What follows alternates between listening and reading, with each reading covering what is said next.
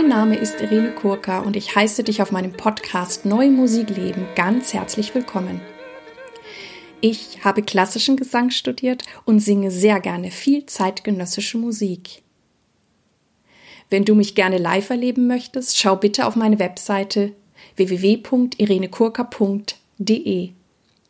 Und falls du schon im Voraus wissen möchtest, welche Folgen im kommenden Monat kommen, darf ich dich herzlich einladen, mein Newsletter zu abonnieren.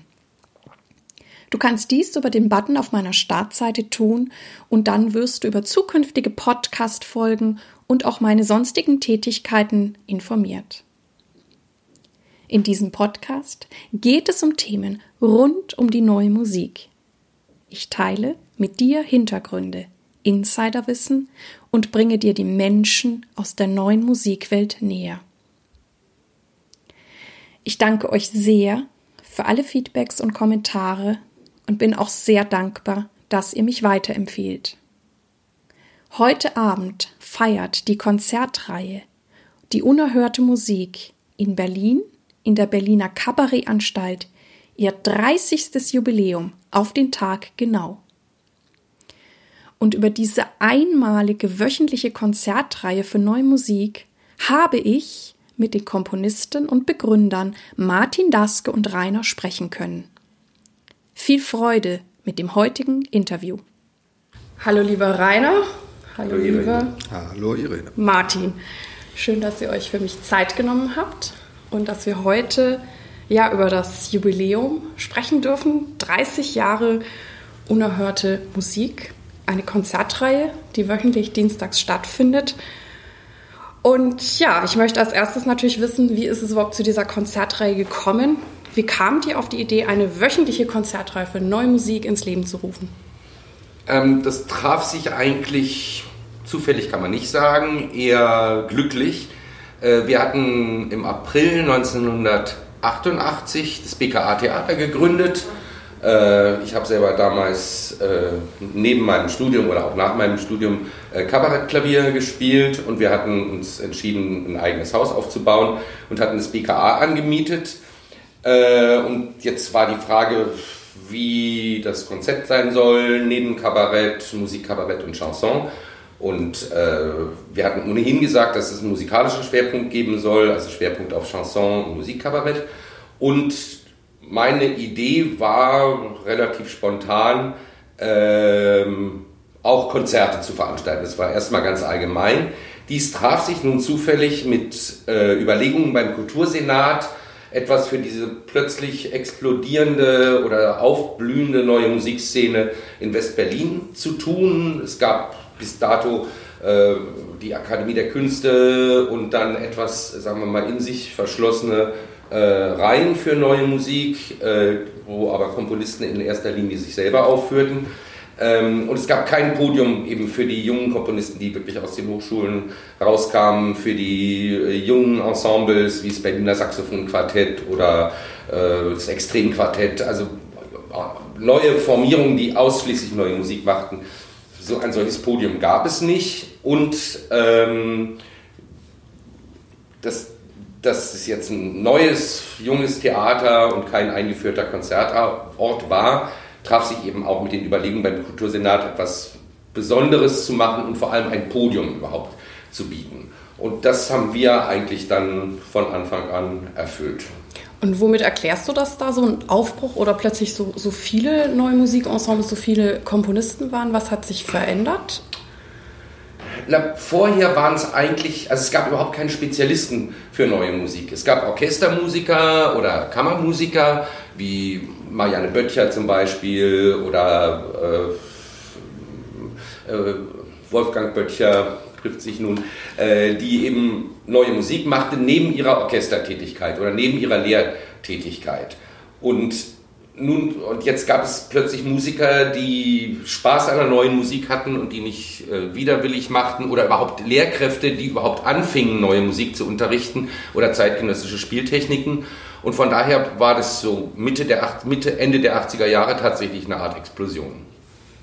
Und wie sah dann der Beginn aus und welche Möglichkeiten hattet ihr dann damals oder wer ist damals aufgetreten?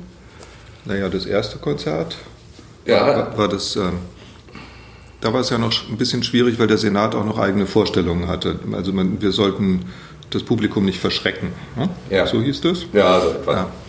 Und, ähm, und dann haben wir halt einen Kompromiss gefunden mit dem Extremquartett, also wirklich ein junge Musiker äh, mit ganz schrägen äh, eigenen Sachen auch und als Kontrast dazu das Charun-Ensemble mit etwas gemäßigter Musik. Was zwangsverpflichtet worden war, äh, in der unerhörten Musik zu spielen. Ne? Das so und das waren dann schon zwei Konzerte oder sind die nee, das war ein, Doppel also ein Doppelkonzert. Das war ein Doppelkonzert, die Charuns haben Français gespielt, was ähm, heute zum Beispiel einfach völlig undenkbar wäre, gespielt zu werden in der unerhörten Musik. Und das Extremquartett hat Schalonek, äh, Art Oliver Simon, Mark Link, Mark Link ja. und eben tatsächlich die jungen Komponisten und den alten Wilden gespielt, genau. der damals auch noch gar nicht so alt war, by the way.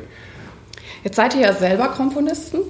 Und welchen Einfluss hat dies dann auf eure Arbeit genommen ähm, in, im Zusammenhang mit dieser Konzertreihe?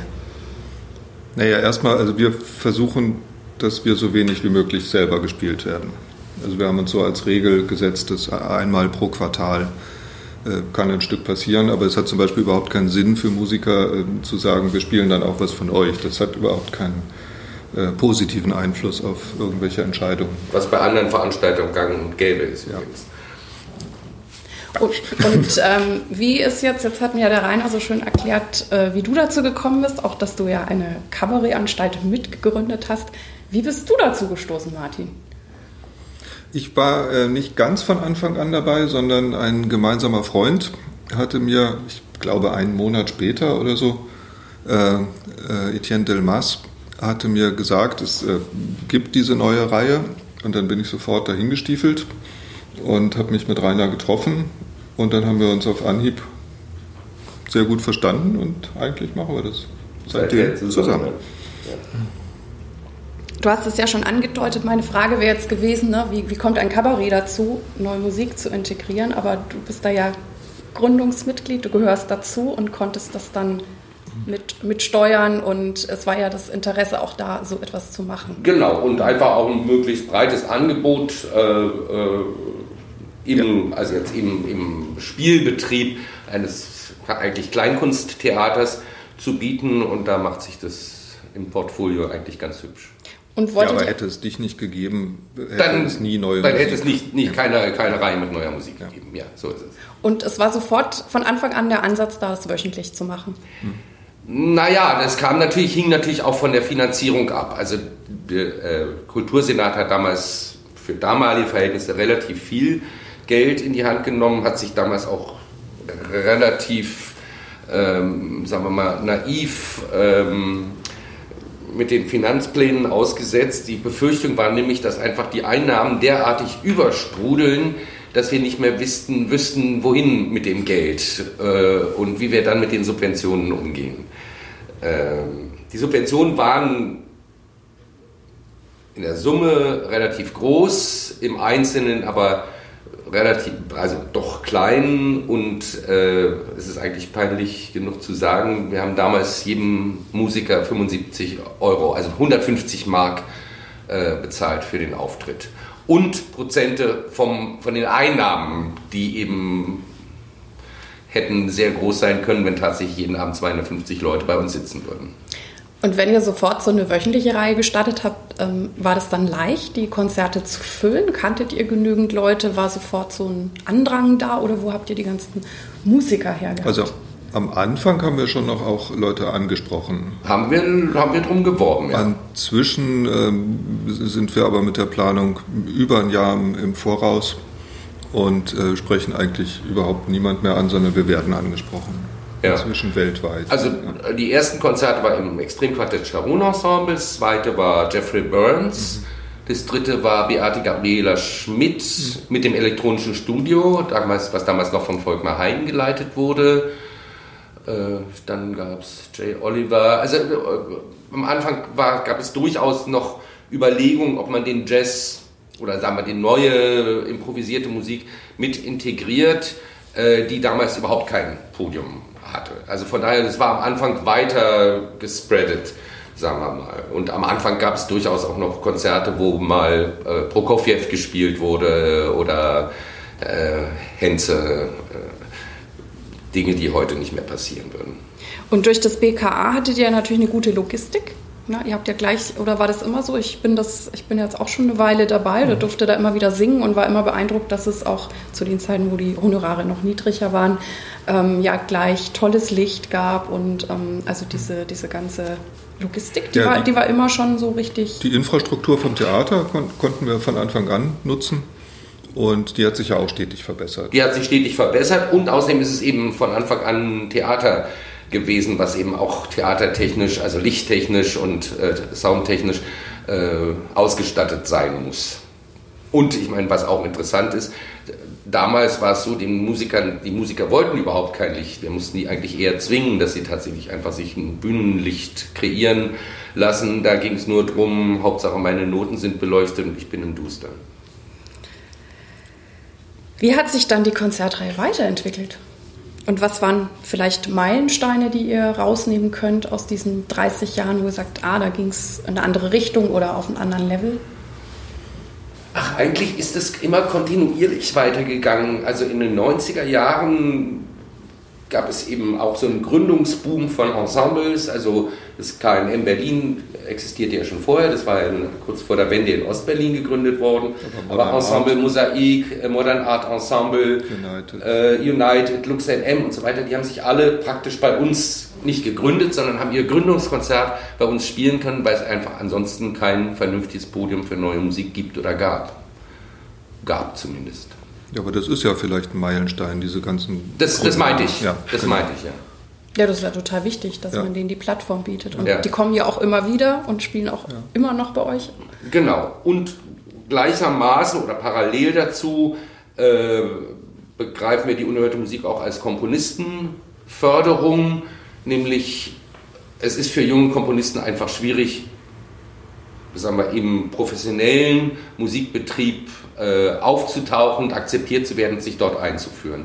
Und da, da ist die unerhörte Musik wichtig. Also es gibt viele Komponisten, die unerhörte Musik ist ohnehin die Anlaufstelle, nämlich einfach als Treffpunkt jeden Dienstag, äh, wo man Musiker, Komponisten kennenlernen kann.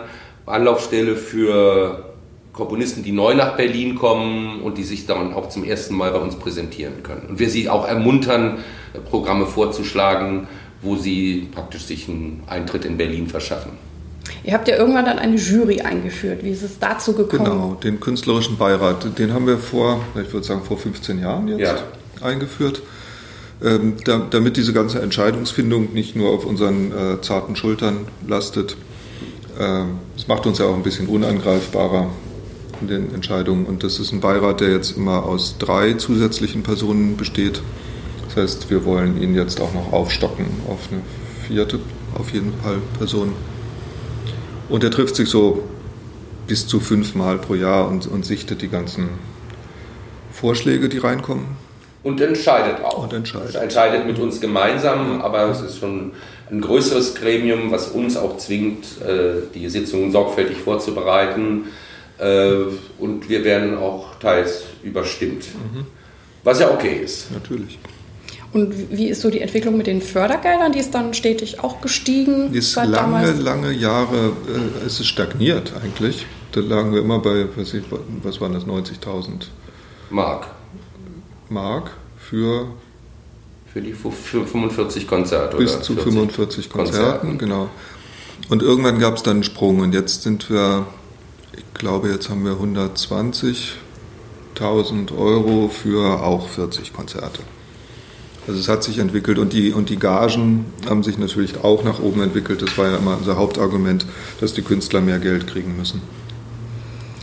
2014 gab es ja dann so einen Schock oder Einbruch, wo ja plötzlich äh, Fördergelder mal eingestellt wurden. Mhm. 2014 gab es eine Jury, die meinte, uns einen Denkzettel verpassen zu müssen. Insofern, als äh, die können ja nicht glauben, dass sie ewig immer Geld kriegen, ohne zu bedenken, dass selbst ein Jahr eine Konzertreihe auszusetzen im Prinzip eigentlich schon das Ende der Reihe bedeuten würde. Äh, daher haben wir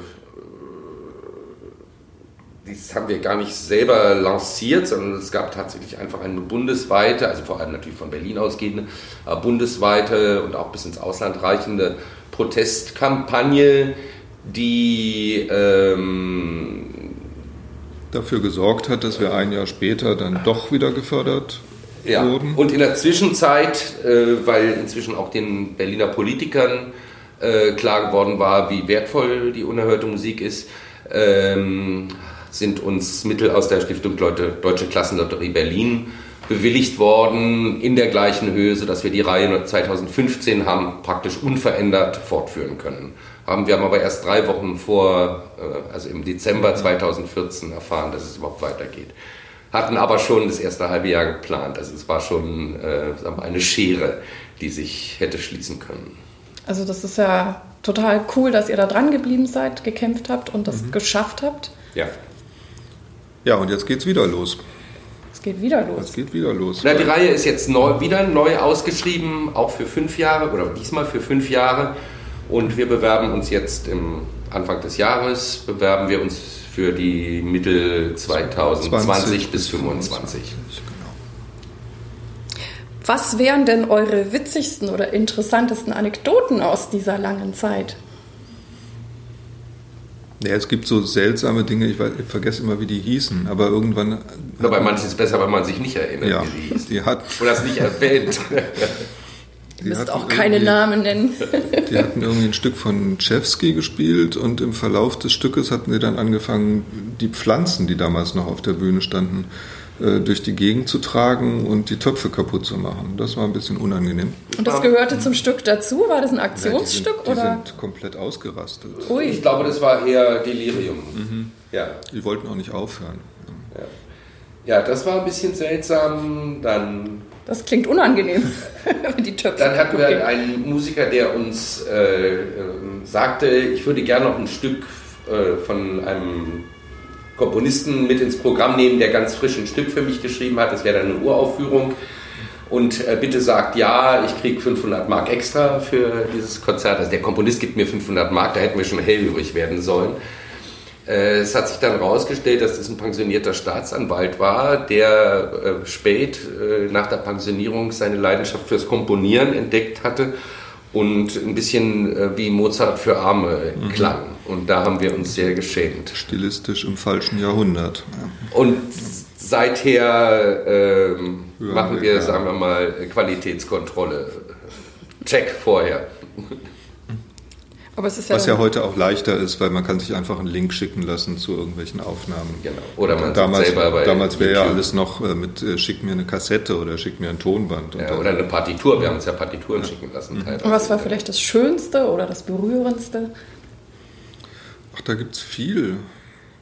Also was richtig toll war, das war, das war eigentlich so das erste kleine Jubiläum, nämlich das 250. Konzert der unerhörten Musik. Das war 1994, also nach fünf Jahren. Und das war gleichzeitig das Gründungskonzert des Modern Art Ensembles, damals Modern Art Sextetts, die äh, mit uns zusammen einfach einen mutigen Plan hatten. Das ist zwar diese klassische Sextettbesetzung, Flöte, Klarinette, drei Streicher, Klavier. Ähm, aber äh, nichtsdestotrotz gab es kein wirklich großes zeitgenössisches Repertoire und wir haben dann 25 oder 18, ich weiß gar nicht mehr wie viel, also 25, 25 Berliner Komponisten beauftragt, kurze Stücke Haikus zu schreiben und tatsächlich haben das 25 Komponisten gemacht, womit die sofort praktisch aus, auf einen Schlag ein Repertoire hatten und gleich eine CD haben machen können und das richtig so ein Katapult-Startschuss äh, für das Ensemble war und was natürlich toll ist, dass wir, dass die sich jetzt auch bereit erklärt haben oder wir wieder zusammen beschlossen haben, das Jubiläumskonzert zum 30. Äh, Jubiläum am 5. Februar 2019 zu bestreiten. Genau. Alles Heiko schön. Reloaded. Also ihr habt ja wirklich ähm, unglaubliche Plattformen geschaffen, wo ihr Leute auch wirklich sehr, sehr fördert oder ihnen so diesen mhm. Startschuss gebt oder wenn sie auch schon ja, etwas etablierter sind, dass es weitergehen kann oder sie ähm, neue ja, Kontakte auch machen können. Oder mhm. Das ist absolut großartig. Wie erlebt ihr die Reihe jetzt? Was programmiert ihr? Wer tritt auf? Es ist immer noch eine Mischung aus ähm, Solisten bis größerer Kammermusikbesetzung.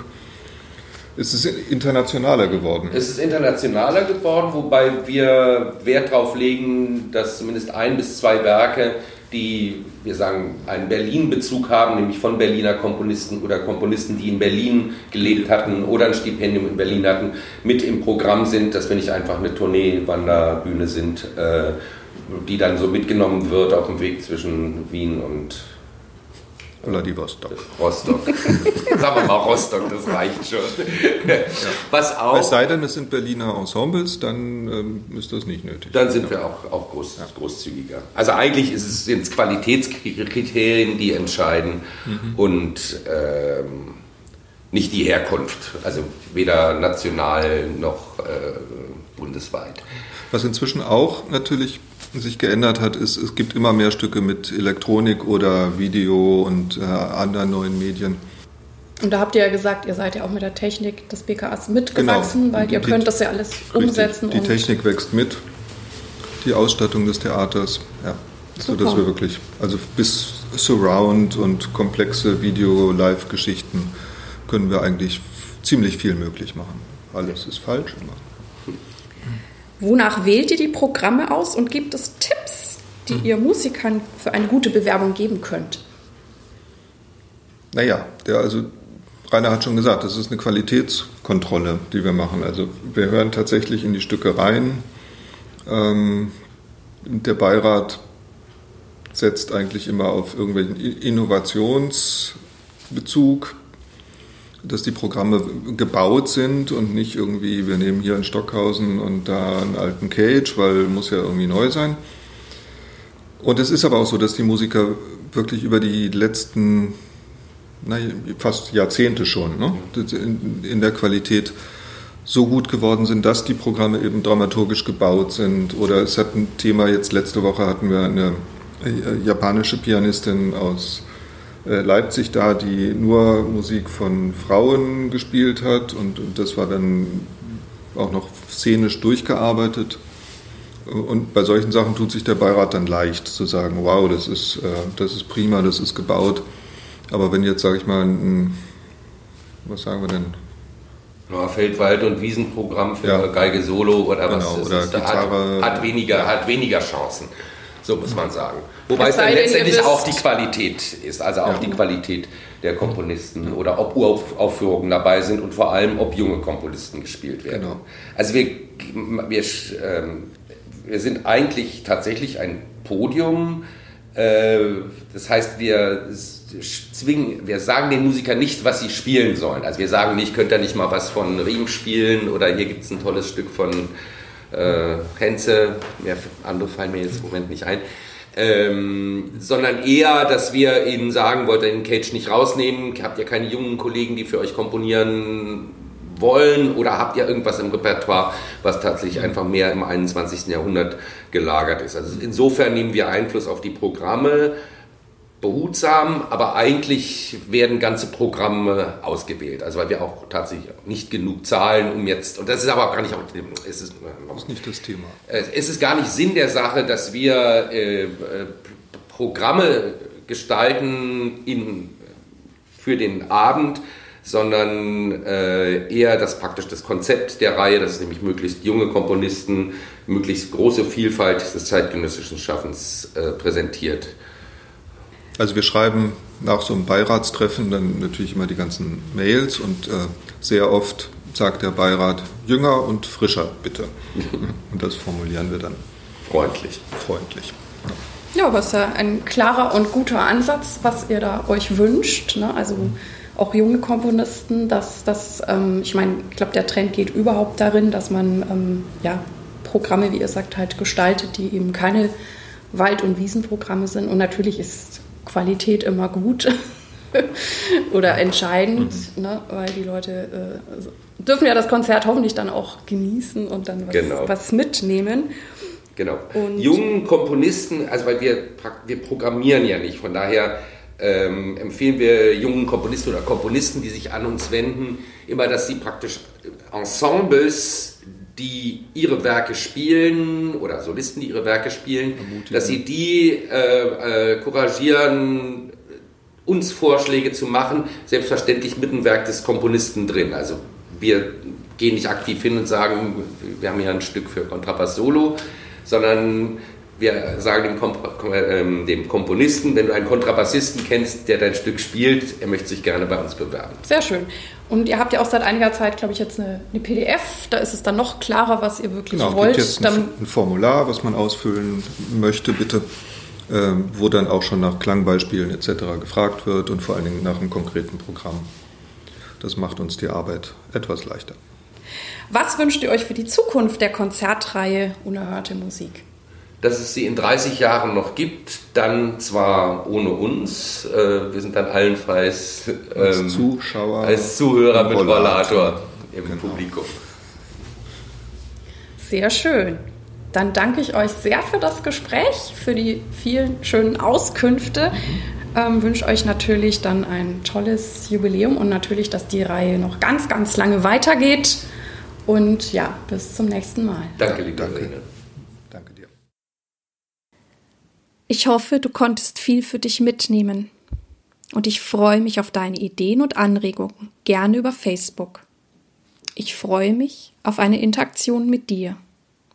Vielen Dank, dass du bei mir eingeschaltet hast. Ich hoffe, es hat dir gefallen und dich inspiriert. Ich freue mich sehr, wenn du dir etwas Zeit nehmen kannst, mir und diesem Podcast eine gute Bewertung auf iTunes abzugeben. Ich danke dir. Dir alles Gute. Lebe deine Musik, lebe dein Leben und bis zum nächsten Mal, deine Irene.